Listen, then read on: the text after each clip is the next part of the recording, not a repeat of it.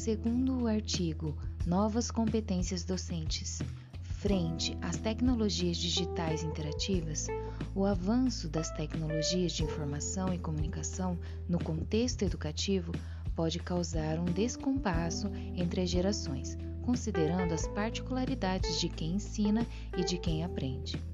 Acredita-se que expandir o repertório tecnológico dos docentes e capacitá-lo a se tornar um profissional crítico e reflexivo seja mais eficaz no processo de ensino-aprendizagem. O acesso à tecnologia e programas de formação de professores pode contribuir significativamente para que o docente se sinta mais preparado e capacitado para o uso didático das tecnologias. Desta forma, alunos que vivenciam durante seus processos de formação acadêmica momentos e que podem fazer uso do pedagógico das tecnologias possuem maiores chances de compreender e utilizar futuramente tais tecnologias, sentindo-se mais seguros em relação ao seu uso.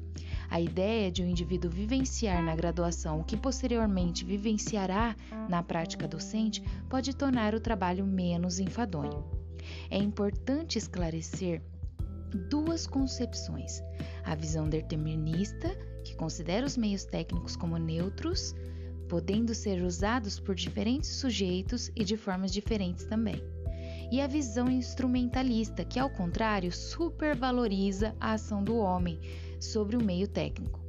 O que se defende é a superação dessas duas concepções, que tem como pressuposto a neutralidade, pois o modo de utilização de uma tecnologia determina a qualidade da relação entre aluno, professor e objeto de estudo, influenciando diretamente no processo de ensino-aprendizagem.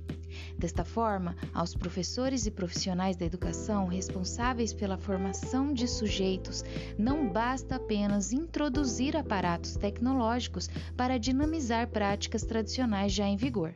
Implica, sobretudo, a construção de competências para incorporar a tecnologia criticamente no processo de aprendizagem dos alunos, pois este deve ser necessariamente o objetivo último para o qual o professor cria conteúdos e incorpora recursos digitais em sua prática. Em suma, relacionar cultura digital às práticas pedagógicas e suas possibilidades torna-se então essencial.